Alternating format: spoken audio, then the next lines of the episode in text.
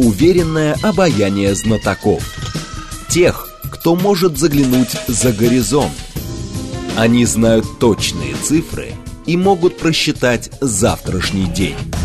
Умные парни вновь и вновь выходят в прямой эфир, чтобы многое нам объяснить. Программа предназначена для лиц старше 16 лет. 15 часов 6 минут столицы. Радиостанция «Говорит Москва» 94,8. Микрофон Евгения Волгина. Всем здравствуйте. Программа «Умный парень». К нам пришел Леонид Холод, доктор экономических наук, профессор, бывший замминистра сельского хозяйства и продовольствия. Леонид Иванович, здравствуйте. Добрый день, Евгения. Наши координаты 7373948, телефон, смски плюс 7 925 8888 948. Телеграмм для ваших сообщений «Говорит Москобот». Смотреть нас можно в YouTube-канале «Говорит Москва». Стрим там начался.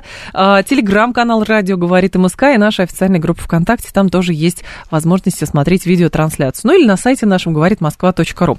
Как раз к нашей с вами теме про продукты, про зерно, про спасение от голода. А, что говорят? Россия, значит, получила от ООН заверение по обеспечению российского экспорта продовольствия. Происходит это все на фоне а, того, что завтра зерновая сделка заканчивается, но МИД говорит, что она продлевается автоматически на 120 дней, если не поступает возражений, а их не было.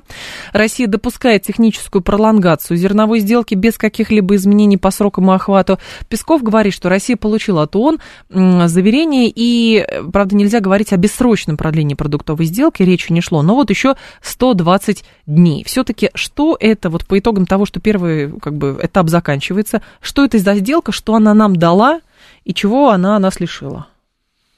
Ну, применительно к России, похоже, что кроме заверения о том, что не будет никаких препятствий для вывоза российских удобрений минеральных, ну и российского же зерна на мировой рынок, э, похоже, особо, ну и политических еще дивидендов, а на каких-то ощутимых денежных или не денежных э, польз не дала. Для Украины она дала возможность расторговать то, что висело там с конца февраля, собственно, это обязательство по текущим контрактам.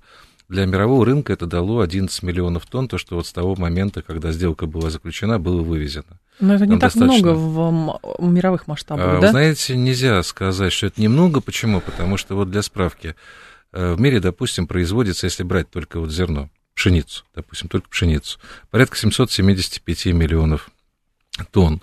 Но большинство стран, которые производят, ее же и потребляют. На мировой рынок выходит не так много. И объемы мирового рынка где-то оцениваются в 150 э, миллионов тонн всего.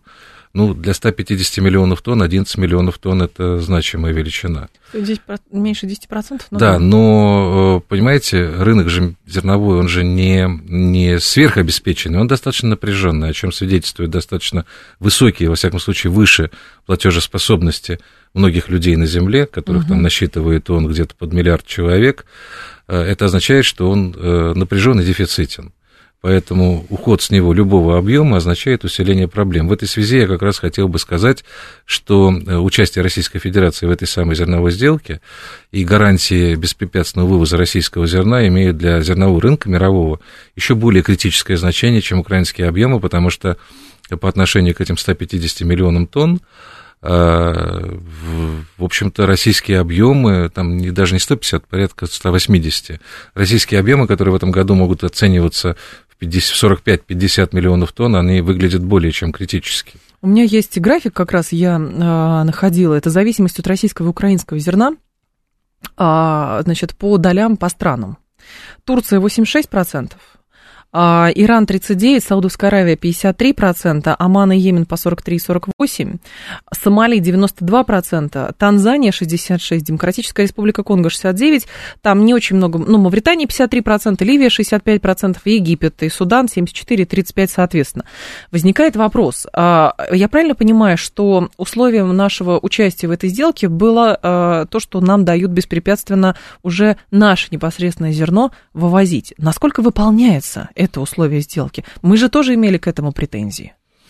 Ну, посмотрите, здесь ситуация с вывозом нашей продукции, она сложнее, чем с украинской продукцией, потому что там существуют гарантии, суда плывут, э, в общем, через Турцию или потому что судов нужно много, или без Турции, напрямую зерно поставляется.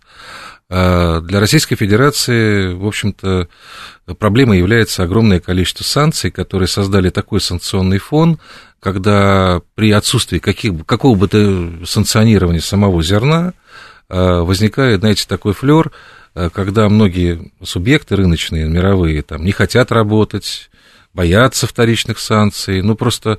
Не страхуют, э, не фрахтуют. Потому что до сих пор действует, э, в общем-то, запрет на заход российских судов э, в европейские порты. До сих пор действуют дискриминационные условия на заход импортных судов в российские воды.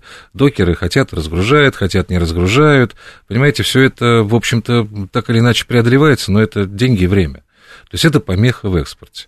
И на самом деле экспорт российский тормозит, потому что в прошлом году среднемесячный вывоз где-то был порядка 5 миллионов тонн. В этом году он меньше, при том, что в прошлом году экспортный потенциал был порядка 30 с чем-то там 33 угу. миллионов тонн, а в этом году экспортный потенциал значительно больше, 45-50 миллионов тонн. И, в принципе, это зерно на мировом рынке ждут. Вот поэтому э, официально, официально, значит, э, американцы, европейцы, э, зерно, так же, как и минеральные удобрения – давно отнесли уже к продуктам первой, товарам первой необходимости, равно как и медицинские препараты, как медицинское оборудование, не подлежащих никакому санкционированию. Но возникали проблемы, американцы дали дополнительное пояснение, которое у нас трактовали как смягчение санкций, угу. хотя это, в общем-то, логичное пояснение, что не только не санкционируется зерно и вот товары первой необходимости, но не санкционируются и все операции с ним, легальные операции. А, и недавно было дано еще одно разъяснение. Первое было дано месяца два тому назад, и вот на прошлой неделе было еще одно. Европейцы давали ровно такие же разъяснения. Но, в общем-то, затруднения были и остаются. Это связано больше как раз с тем гигантским валом санкций, в которых разобраться, по-моему, не могут даже сами санкционирующие. Ну, это и есть такое, правда, даже постепенно что-то они выводят из-под этих санкций, ну, вот, потому что... Ну, вот это вот, вот то, что вы сказали, выводят, это как раз оно и есть, потому что вот, например, одним из основных плательщиков и проводников денег по аграрным сделкам был Россельхозбанк. Ну, это очевидно, да. Значит, ну, совершенно очевидно, что банк, который с ним имеет дело, Э, даже с разъяснением не знает, что делать, потому что вроде бы как ему под страхом вторичных санкций нельзя с ним иметь дело. Но, с другой стороны, по зерну, там, по минеральным удобрениям, по медпрепаратам и так далее, он должен проводить сделки. Да. Понимаете, что ему делать? Ну, поэтому от греха подальше он говорит, слушай, давай я либо не буду с тобой иметь дело, поищи другого, либо я буду проверять эту сделку не два дня, а там месяц. Угу. Ну, второе, это, опять-таки, деньги и время. Тут э, возникает еще такой момент, Леонид Иванович. А, Все-таки наши возможности, насколько я понимаю, заключать двусторонние договоры. Я помню, что было как раз турне и у Лавровой, и у его зама Богданова по э, Северной Африке, по Ближнему Востоку, и они тогда в двустороннем формате договаривались, что мы им продаем зерно. Я правильно понимаю, что сейчас в связи вот с санкциями, с поломкой поставок, э, рынок трансформируется в пользу, опять же, двусторонних контрактов, минуя посредников, которые всего на свете боятся? Ну, Российская Федерация, понимаете, она же входила на рынок э, уже тогда, когда он сформировался, да. и поэтому, в принципе, уделялось наибольшее внимание двусторонним договорам со странами, с кем у нас были хорошие отношения. Почему у нас главные покупатели Турция и Египет, например, ну и африканские страны, которые просто Э, у них там не до жира, были бы живы, чтобы были поставки. Вот, поэтому это наше как бы имманентное место, хотя мы поставляли через посредников и на мировой рынок просто вот обезличенный. Но, в принципе, акцент был сделан с самого начала. А в текущей ситуации, ну, совершенно очевидно, что э, если обслуживает, например, этот маршрут транспортный там египетская компания судоходная или турецкая, то она, конечно, более приемлема, и турецкие угу. или там египетские банки, потому что с другими просто вот проблемы, о которых мы говорили. А влияние в целом санкций уже целиком на российский агропромышленный комплекс. Вот здесь какие трудности вы видите? Оно, оно, оно, оно есть. Э, сам агрокомплекс, как я уже сказал, как э, по поставкам извне различных комплектующих и различных товаров, так и на вывоз Э, не санкционируется, но проблемы совершенно очевидные возникают, вот те, о которых мы говорили, с вывозом наших э, продуктов экспортных, там зерна, ну, в частности, мы зерно в основном продаем, uh-huh. пшеницу третьего класса, так и на поставки в Российскую Федерацию различных компонентов производства. Я не говорю о тех случаях, когда компании просто ушли с рынка российского. Там поставщики, например, оболочек для колбас или поставщики э, пакетов для Тетрапак. разлива там жидких, не только тетрапак. Или, например, там отказались работать э, с Российской Федерацией ведущие логистические компании мировые, а они перевозили многие сухогрузные товары и так далее. То есть вот проблемы, связанные с логистикой, есть. Российская Федерация, я напомню, сильно очень зависит от импорта различных вещей для производства сельхозпродукции. Это техника, оборудование. Многие компании, э, технические изготовители комбайнов, тракторов э, и прочей сельхозтехники и оборудования с рынка ушли, и поэтому там нужно пользоваться параллельным импортом, а это, опять-таки, деньги и время для организации угу. таких цепей новых поставок. Значит, мы зависели от поставок кормовых добавок, они с рынка не ушли, но кормовые добавки, ну, смотри, пункт первый, ровно такие же затруднения, как поставка всего остального. Российская Федерация покупала много семян, очень много семян. По некоторым продуктам, например, по таким, как сахарная свекла, до 96% и поэтому, соответственно, там те же самые проблемы. Ну и пищевая промышленность очень сильно зависела технологически и с точки зрения различных там компонентов, пищевых добавок, оболочек и так далее от поставок. Угу. И вот это все, конечно, находится в, в такой зоне риска.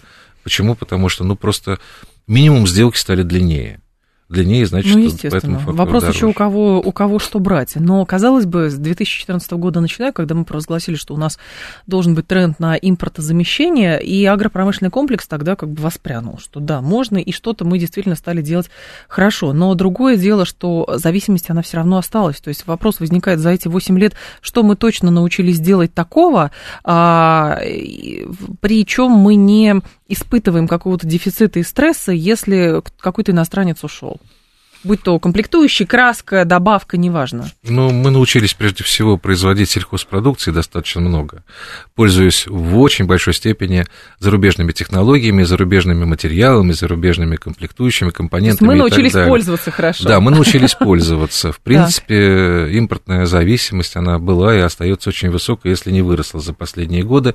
Но это же связано с двумя вещами. Первое – это эффективность, собственно, этих компонентов, потому что если товаропроизводитель выбирает там семена какие-то, это нехорошо на 100% зависеть, например, для, по сахарной свекле или там, по кукурузе и так угу. далее. Да? Но выбирает семена, он, конечно, будет искать семена, которые дают ему больше эффект экономический. А, соответственно, уходят деньги из нашего семеноводства, оно недоразвивается. Вот тебе все импортозамещение.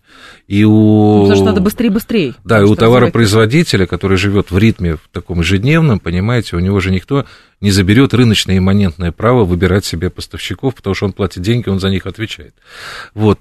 Поэтому, в принципе, никто не говорит об авторкизации производства российского сельскохозяйственного, но то, что э, продовольственная безопасность включает в себя понятие не только, собственно, объема производства самой сельхозпродукции здесь, угу.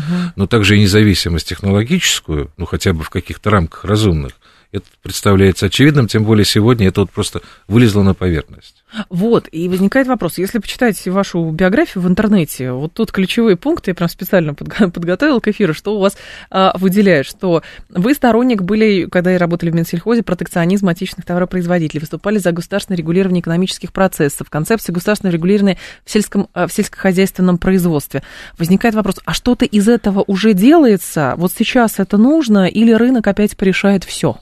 Ну, я один еще был из авторов как раз системы мер государственной поддержки, которая сегодня применяется, и все говорят, что они э, одна из причин такого бурного и так далее роста. Вот. Э, производство, хотя мне кажется, что производство, оно вообще эволюционно растет, и рынок развивается в Российской Федерации, и, соответственно, это главный стимул для роста агропроизводства.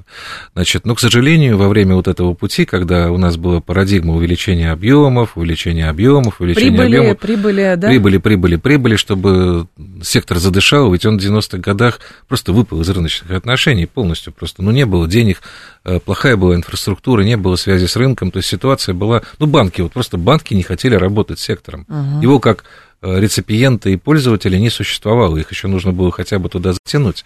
Поэтому это все решалось поэтапно, но, к сожалению, кое-что выпущено было из из виду, но, может быть, даже и объективно выпущено, потому что нельзя одновременно всем заниматься, деньги у государства не бесконечные.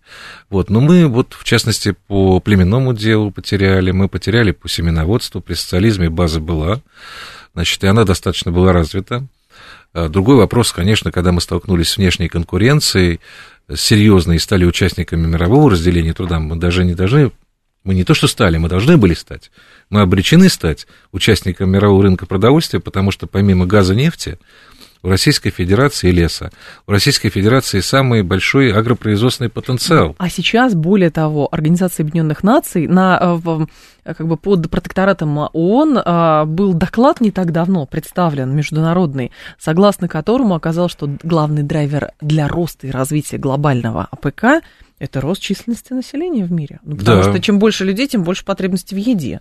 Вот в чем дело. Да, с э, цифрой очередной можно друг друга поздравить. 15 числа 8 миллиардов. 8 было. миллиардов исполнилось населению Земли, который хочет кушать. И самое главное, что природа происходило не только за счет беднейших стран, где большая рождаемость, а за счет стран с растущей экономикой, то есть с платежеспособным спросом. Да. А платежеспособный спрос это количество просто жующих ртов, для которых сельское хозяйство должно произвести что-то. Угу. А рост численности э, Население. землян, э, понимаете, он несколько опережает возможности роста АПК. Так вот, Российская Федерация одна из немногих стран в мире, где имеются колоссальные возможности экстенсивного роста, просто за счет расширения площадей. Такая возможность практически отсутствует в других развитых странах.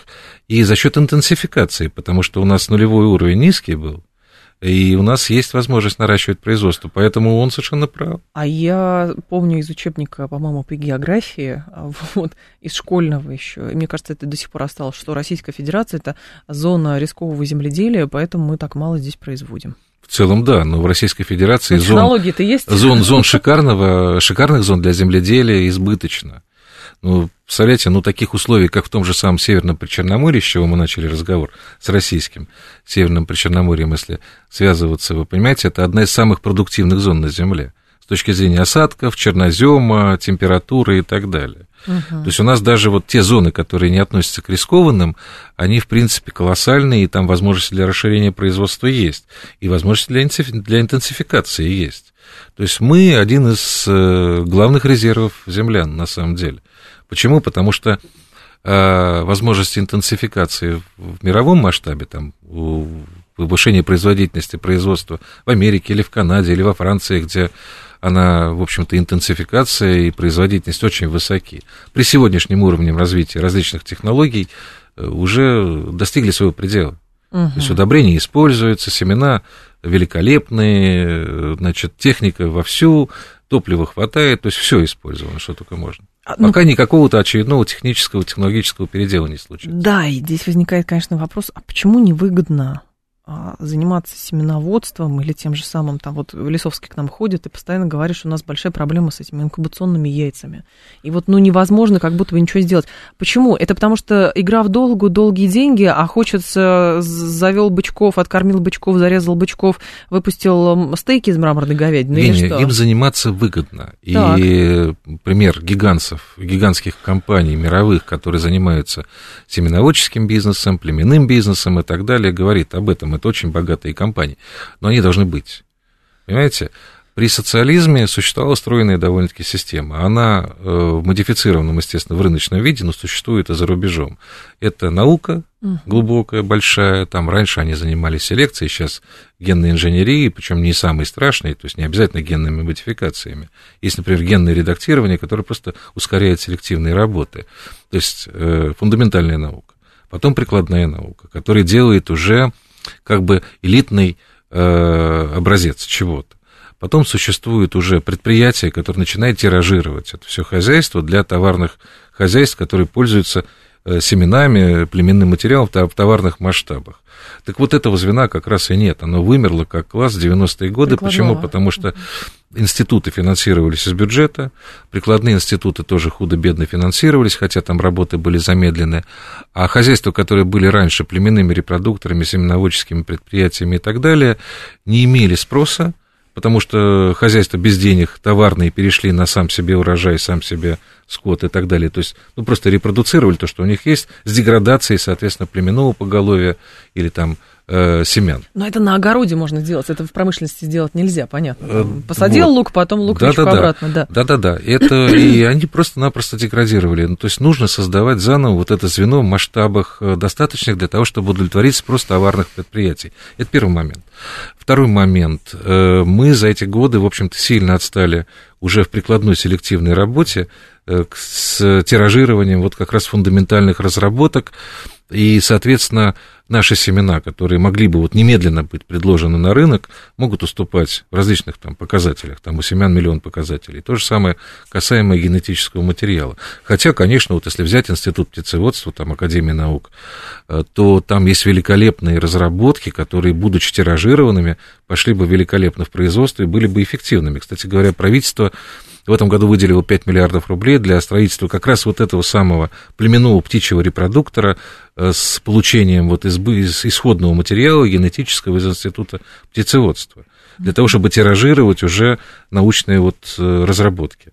Ну, вот это, этим надо заниматься, это нужно делать. Но там очень долгие инвестиции. Ну, как-то во имя Вавилова-то можно памяти сделать это? Ну, ну казалось ну, бы. там очень долгие инвестиции. Вот 5 долгие. миллиардов, ну, вот 5 миллиардов один птичий Э, племенной репродуктор, который тиражирует достижения, понимаете, но это же не обеспечивает он потребности всей отрасли. Так а государство должно создавать условия, а не инвестировать куда-то, чтобы это потом вернулось старице. Очень, это очень долгие инвестиции, а долгие инвестиции во всей экономике э, не самым охотным образом Э, находится. А как вы тогда относитесь? Хорошо, вот иностранцы уходят, есть проблемы с закупками тех же самых инкубационных яиц, может, плюс вот этот материал, там, семена всякие и так далее. А как вы относитесь к китайскому замещению? Да здесь надо быть абсолютно космополитичным, нам ведь без разницы, хоть марсианское. Я не про политику. Почему-то а, в обществе бытует мнение, что если вот китайские огурцы, это какие-то отравленные огурцы, а, что там все очень токсичное, что там не очищенные какие-то эти семена. Ну, что-то вроде вот европейские это лекарства, а индийские это вот дженерики. Дженерики это плохо. Вот то же самое с, связанное с семеноводством. Ну, если китайские семена там генетически без всяких э, нехороших вещей, то есть это не откровенные генные модификации с нарушением там примитивных законов природы, когда растения с насекомым не смешивают. Если это результат селективной работы, если это результат там, той же самой Э, генного редактирования того же самого, то, пожалуйста, вы берете, вы его испытываете, сколько дает урожай и так далее. Дальше это зависит уже от того, кто эти семена будет воспроизводить. Если он, конечно, будет заливать их удобрениями, ядохимикатами, угу. то получится не то, что нужно. А если они будут просто вот расти, как и все остальное, то чем они хуже других? Я предложил бы здесь космополитичным быть. То есть нам без разницы, Э, каков источник этого материала, лишь бы он только давал нам цветы. Угу. А, так, еще, еще, еще наш слушатель писал, сейчас скажу, где-то было это сообщение, когда, слушатель, правда, говорит, зачем нам все это и когда нужно? Да, наверное, позавчера, я думаю. Позапозавчера. Позапозавчера даже нам это нужно было. У нас были довольно-таки сытные годы, и когда и были деньги, и когда сельское хозяйство росло, и когда, в принципе, оно было более восприимчивым, еще не подсело например, как пищевая промышленность, там не только ведь сельское хозяйство, еще пищевая промышленность, вот на импортные пакеты, на импортные оболочки, краски. На, на краски, на пищевые добавки, животноводство на импортные кормовые добавки. При социализме кормовые добавки целая промышленность существовала. Значит, может, она к моменту развала СССР производила товар менее эффективный, чем импортный, ну и потом импортный же более красиво упакованный, это же красиво, жить тогда считалось так, э, то она существовала и должна просто дальше была бы развиваться, она стала бы конкурировать с другими и, в общем-то, получила бы свое развитие дополнительно. Но все это нужно было делать. Угу. А, так, есть э, вопрос эм, от, сейчас скажу, от нашего слушателя по поводу, а, да, по поводу проблем с логистикой. То есть, э, а, насколько сейчас для нас критична проблема с эм, сбытом нашей продукции даже внутри страны или в соседние какие-то государства, а, потому что там то флота какого-то не хватает, то санкции вели страховать не хотят, то кто-то тариф поднимает. Ну, с внешней, с внешней логистикой вопрос критический стоит, особенно по зерновым, где мы нет экспортер. Почему? Потому что очень простая вещь. У нас произведено в этом году более 150 миллионов тонн зерна. В очищенном весе это где-то 135 миллионов. Потребляется порядка 80 миллионов тонн. Образуется навес, который нужно куда-то девать. Чтобы оно не сгнило просто. Да, поэтому всё. нужно его продавать, это зерно. Иначе селяне недополучат доход, цены упадут, они просто на будущие сезоны меньше посеют, и все. Леонид Холод с нами, доктор экономических наук, профессор, бывший замминистра сельского хозяйства. Новости и продолжим. Уверенное обаяние знатоков.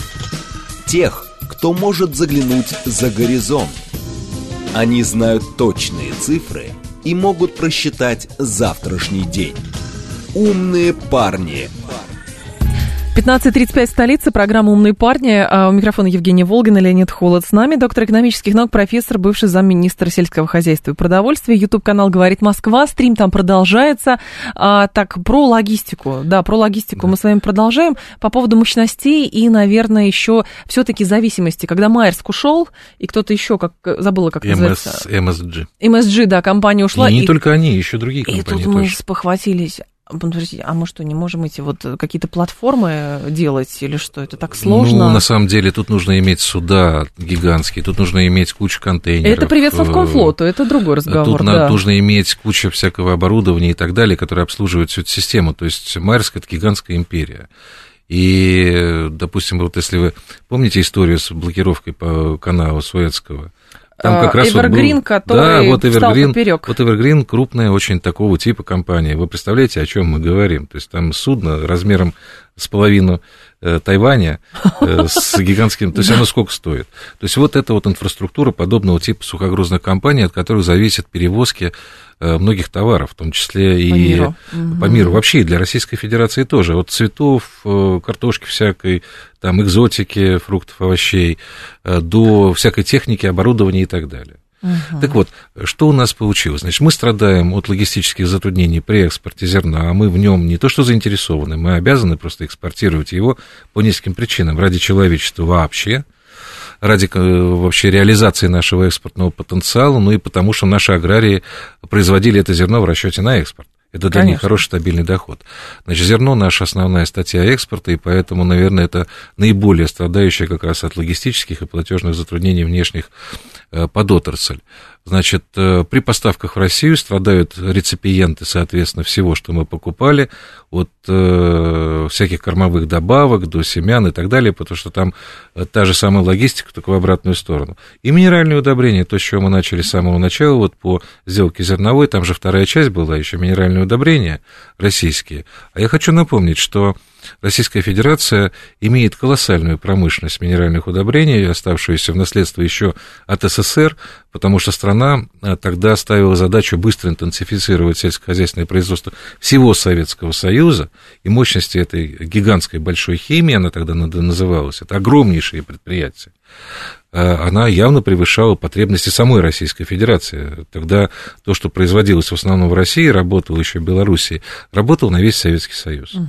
И, по сути, Российская Федерация после развала СССР вот к прошлому году превратилась в одного из крупнейших производителей минералки в мире, причем в ассортименте и калийных, и фосфорных, и азотных, что редко бывает среди других наших конкурентов, и главного импортера то есть главного импортера для покупателя, экспортера э, минералки в мире с долей на рынке более 15%. Значит, соответственно, наша минеральная отрасль, отрасль минеральных удобрений заинтересована в этом самом экспорте. Почему? Потому что она с него получает доходы. Наши аграрии, при том, что они, конечно, недоиспользуют минеральные удобрения, сегодня способны предъявить платежеспособный спрос, то есть когда они могут заплатить просто. Э, на объем, который существенно ниже, чем производство наших минеральных заводов. Вы же понимаете, что в том числе по этой причине на сегодняшний день по отношению к предыдущему году снижение производства составило уже около 10%. А там же тысяча людей, там угу. же огромный шлейф, который ведет уже, ну, азотные удобрения производятся из газа, соответственно, спрос на газ падает, и инфраструктура не работает и так далее. Калийные – это месторождения целые, калийных солей. Э, фосфорные удобрения – это фосфорит месторождения. Огромные предприятия, он в Мурманской области, Фосагро предприятие имеет, в Кировске, но это циклопическое предприятие, оно по размерам не сильно уступает э, якутским вот алмазным месторождениям. И это огромное количество людей, это наш доход национальный, это наше конкурентное преимущество, и это на самом деле то, что нас должно вести вперед. Вот это страдает. Угу. Вот. Ну, вот, наверное, так. От логистических затруднений мы страдаем все в итоге. Но тогда, Леонид Иванович, возникает вопрос, э, ну, мы понимаем, что у нас довольно высокая зависимость теперь от э, все равно посредников, те, кто не боится с нами работать, э, но тут слушатель написал один, говорит, я не могу одного понять, почему какой-нибудь чехольчик значит, для мобильного телефона, заказанный за 130 рублей на китайском сайте, может дойти из Китая до меня за две недели куда-нибудь в Москву или в Краснодар к другу, а, значит, мы не можем нормально наладить э, логистику здесь хотя бы внутри нашей страны, при том, что никакой таможни преодолевать не нужно. Ну, логистические проблемы внутри, внутри нашей страны это давние проблемы, как и скорость, например, передвижения грузов по железной mm-hmm. дороге это то, с чем мы живем давно, и, конечно, этим надо заниматься, и надо ускорять перемещение грузов. А если говорить про китайские чехолы, сравнивать, например, возвращаясь к нашей теме первоначальной, да. к перевозкам э, сельхозгрузов, там, туда-сюда, или там сырья для производства э, сельхозпродукции, но вы же понимаете, что чехольчик сам по себе стоит значительные деньги, и кучу чехлов, упакованных в коробке, можно перевести на самолете. Да. Минеральные удобрения можно вести вот в товарных объемах, там, тысячи тонн на дальней дистанции только судно, судами. Угу. Судами известные проблемы ровно такие же, как и с зерном. Значит, поэтому ну, стоимость груза, если это груз дорогой, э, там меньше проблем. То есть логично ли нам сейчас а, все-таки, а, если будет грамотный менеджмент и люди будут осознавать все-таки, а, что нужно делать, развивать свой товарный флот? Ну да, да, конечно. Конечно, только в любом случае по уж минимум в тактической сегодня сложившейся ситуации нужно преодолевать по товарам первой необходимости, список их известен всему миру, блокировки очевидные, в том числе и нашего флота. Угу. Потому что ведь э, если Европа, например, на 40% зависела от поставок российских минеральных удобрений, и она страдает от их отсутствия, потому что э, без них сильно истощенная европейская почва просто не будет давать сумасшедшие урожаи, те, которые там собирают сегодня, вот, то, наверное, Европа должна запускать суда в свои порты с российскими флагами без каких бы то ни было ограничений. Uh-huh. А докеры не будут иметь тогда права или там другие технические службы портовые, или там вагоны, которые нужно подавать, сказать просто так, я не хочу работать с российским грузом. Понятно. Понимаете? То есть это политическая проблема и дипломатическая проблема, которую нужно решать. Документы, как мне кажется, разъяснения и так далее есть, и они могут являться орудием в руках людей, которые должны говорить, что, mm-hmm. ребята, это зерно, ребята, это минералка, там это, допустим, семена для России и так далее. Вы не можете просто физически не можете это офшоризировать. А есть опасения у людей, что та недостача или из-за недостачи и сложности реализации нашего товара на внешних рынках наши, значит, э, бизнесмены, компании, госкорпорации начнут пытаться компенсировать хотя бы частично все эти потери, недостачи через внутренний рынок. Тут, значит, тарифы на электроэнергию поднимать собираются, на коммунальные услуги. Естественно, это поднимается еще и на промышлен... для промышленных предприятий. Но оплатить, в конце концов, надо будет там человек, который пришел с заглазированным сырком в магазин. Это, конечно, ужасно, что я скажу, но это такое естественное для рыночных субъектов да? решение, естественный маневр. Он совершенно мне, например, не нравится. Вот мне не нравится, что с декабря собирается поставить, повысить, например, цену на газ. Э, для компенсации внешней, недополучения внешних там доходов или там для компенсации чего-то еще. Хотя там суммы несравнимые в любом случае. Да, понимаете, значит, но тут по продовольствию есть одно препятствие. Это мы с вами, это наши карманы. Значит, если бы наши доходы росли так же, как хотят расти цены, то цены бы росли бы шустрее. Значит, у товаропроизводителя любого, если он ответственный, если он понимает, что он делает, у него такой нравственно-политический выбор, понимаете? Либо он повышает цены, чтобы быстро компенсировать тактически все свои выпадающие доходы, но он столкнется тогда просто со снижением потребления, и получается там нелинейная вообще ситуация. Когда ты, например, повышаешь цену на 10%, у тебя снижается потребление на 5%, и ты теряешь 15% да, на этом. Да. То есть э, человек разумный будет считать, насколько, в принципе, он при э, рыночном спросе вот сегодня таком может поднять цены. Поэтому потребители и потребительский спрос, который, к сожалению, не растет последние месяцы, это естественный ограничитель для роста Э, цен на продукты питания, которые вообще растут по всем законам физики, должны расти. И растут, это тоже плохо, то, что я mm. говорю, быстрее, чем общие темпы инфляции, потому что это просто товары первой необходимости. А как тогда получается, с одной стороны, что у нас где-то есть перепроизводство, а много очень продуктов питания выбрасывается и внутри страны, и за границей там еще больше, потому что рынок, потому что жесткие санпины и так далее. Но при этом а, нет такого более справедливого перераспределения чтобы, соответственно, какой-то товар э, по более дешевой цене, низкой цене доставался нуждающимся людям. Мы лучше выбросим, чем, соответственно, отдадим этот йогурт, срок годности которого истекает завтра, за 0,3 там чего-то. Ну, здесь я вижу две проблемы. Первая проблема – это, конечно, не сильно развитой нашей агропродовольственной логистики, которая не всегда соответствует вообще особенностям, потребностям э, тех же самых сельхозпроизводств различных типов и размеров. Вот понимаете, ведь ситуация в чем заключается? Помимо вот самого того, что продается или не продается в магазинах, угу. многие сельхозпредприятия просто вообще с трудом пробиваются на рынок. Если крупные предприятия могут работать с превалирующим в городах крупным форматом, где хороший платежеспособный спрос, то мелочь практически не имеет шансов пробиться туда потому что для нее нужна своя инфраструктура, и государству в этой ситуации, ну, наверное, нужно было бы обратить особенное внимание на развитие там, кооперативных и любых других форм логистики, которые были бы подходящими по всем потребностям и особенностям личным подсобным хозяйством, фермерским хозяйством. А это, между прочим, э, речь-то идет о производстве по многим видам продовольствия до 50, до 50% от общего объема вообще того всего, что производится. Это первый момент. То есть рыночная логистика должна быть развитая, конкурентная, имманентная вообще э, особенностям и потребностям разных, ну, тех тех видов производства, тех угу. типов производства, которые существуют. Если они существуют, значит, они жизнеспособны, ну, значит, они должны жить. Агрохолдинг договорится с крупной сетью, и вот они между собой там все это дело да, обтяпали, да, да. и все. А крупные сети, зачем ей иметь дело с мелкотой? Там куча проблем.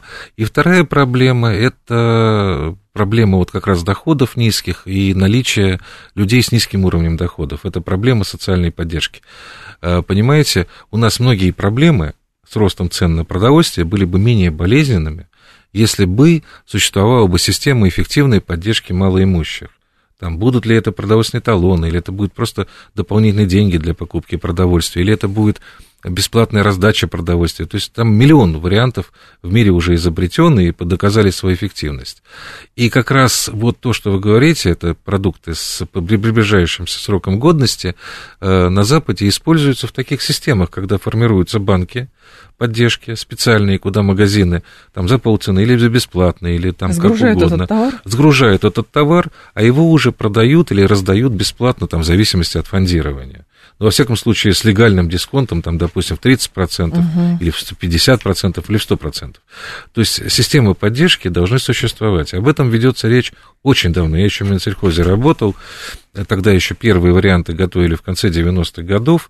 Ну, вот разговоры и ныне там. Последний раз вроде бы как собирались вводить ее по уже новым разработкам Минторга, эм, э, и они там предлагали делать карточки электронные, ну, типа вот карточки москвича, когда людям туда зачислялись бы целевые деньги на ряд продовольственных товаров, и через обычные сети через обычные магазины, там просто отдельная отчетность, они могли бы отоваривать. А в ну, чем кроме... проблема-то? Нужна политическая воля или что? Или деньги, признать, что есть... подзаконные акты, деньги, деньги, деньги. Ну, у государства есть деньги, то есть, условно, мне всегда просто удивляло, если, например, какой-нибудь банк может создать систему лояльности, кэшбэки, бонусы, бонусные рубли, которые или один к одному к рублю, или даже там один к 0,7, и ты можешь в конкретном магазине отовариться, потому что у него договор, видимо, с этим магазин. То, что мешает государству сделать то же самое с торговыми сетями. Ну, это вот, это, это одно из направлений только мы о чем говорим. Да. Вот что касается этих продовольственных банков, это бизнес на самом деле, и он во многих странах достаточно доходный. Но как любой новый вид бизнеса, его нужно а, как бы затравить. Понимаете, то есть люди не знают, что это такое, его нужно э, я бы что бы в этой ситуации? Ну, просто создавал бы компанию, которая этим занимается, и сдавал бы ее в лизинг э, с последующим выкупом у того, то есть у государства тем Поняла. лицом, угу. который эффективно просто его ведет. Э, там, допустим, просто нужно показать, что это доходный бизнес. Это примерно то же самое, что вот мы говорили про семеноводческие там, репродукторы племенные, вот такого типа предприятия, которые просто с непонятной доходностью, с длительными сроками окупаемости. И следующий момент, э, во многих странах существует ну, просто благотворительная сеть, э, которой обычно занимается церковь, или занимается благотворительной организацией, которая просто да. организует бесплатное питание и так далее. Если проблема малоимущих более-менее будет решена, то вот проблемы с э, головной болью, проблемы с ростом цен на социально значимые, во, всяким, во всяком случае, продукты питания, но будет не такой болезненной. Понимаете, тут же ведь э, вещь еще в чем заключается сложность? В том, что можно сколько угодно останавливать рост цен на хлеб, насильственный рост цен там, на масло, на мясо и так далее. Но при существующей системе вот, э, экономической товаропроизводители тоже долго удерживать цены не могут, у них же издержки растут. Ну хорошо. У них ГСМ, у них, ну, да, конечно, как ну, коммуналка, все. Растет же все, но тот же вот газ будет увеличен в цене. Платон. Платон. Перевозка, да. То есть у них издержки растут. Э, мы говорим, вот почему там птицеводы или свиноводы, например, собираются цены поднимать или поднимают. Ведь зерна вроде много в стране произведено. Во-первых, зерно не дешевое, потому что у зерновиков свои издержки растут. И они тоже в убытки не могут влететь. Понимаете, тем более сейчас экспорт затруднен, угу. рынок такой нестабильный, и они Планировать просто... ничего невозможно. Планировать невозможно. Это с одной стороны. А с другой стороны, э, ну ведь они же должны вести расширенное воспроизводство. И есть потребительский спрос, который упирается, не дает эти цены поднять. То есть есть естественные ограничители. Вот чтобы примирить и позволить увести в защищенное поле как раз самых э, незащищенных, то есть малообеспеченных угу. людей, вот такие системы, они и существуют. На самом деле это не, не всегда чистая благотворительность. Это экономическая, Экономика, вообще экономическая мера, которая позволяет стабилизировать большие социальные системы, потому что люди голодные, это вообще опасно. А, вопрос э, такой еще. Э, уходит компания из Российской Федерации, вот там нашумевшая, да, история, там, понятно, с Макдональдсом, там еще какие-то компании, которые, значит, газировку производили, а, продукты питания тоже. И возникает сразу вопрос, есть ли преемственность технологической карты? А, потому что первое, о чем стали говорить, все, ушли, теперь резко разучимся делать там булки с котлетами, молочной сыворотки нету, того-то нету, и все, продукты скоро исчезнут. Или все-таки нет? Да и за редким исключением производства эти не такие хитрые. Другой вопрос, что нужно ответственно к нему относиться, если например, там э, враги новой сети, которые э, пришли на место Макдональдса, или реально проблемы этой сети привели к тому, что булка там плесневая или еще что-то, то это как раз то, чего быть не может. То есть просто, э, как правило, компании уходят, не вот просто испаряются, в небытие. И ключ То есть они оставляют, да. они оставляют свое оборудование, продают там условно за какую-то цену. Технологические карты, э, опять Технологические же, карты оставляют. оставляют, там какие-то ноу-хау они забирают, там, если это защищенный знак. Но, во-первых, в будущем никто не запрещает выкупить и делать франш... выкупить франшизу, а во-вторых, ну, оборудование и так далее есть. Это не так сложно, мне кажется. Главное, что нужно унаследовать в этой ситуации страсть к тому, что продукт должен быть качественным, потому что есть конкуренция. И люди уже привыкли к, товарам э, таким, таким или таким, с каким-то там качественными характеристиками. Угу. А уже к полтора месяца до Нового года и уже пошли разговоры о том, что икра будет дрожать, лосось мало, потому что там то, то нерез плохой, то еще что-то, то еще что-то.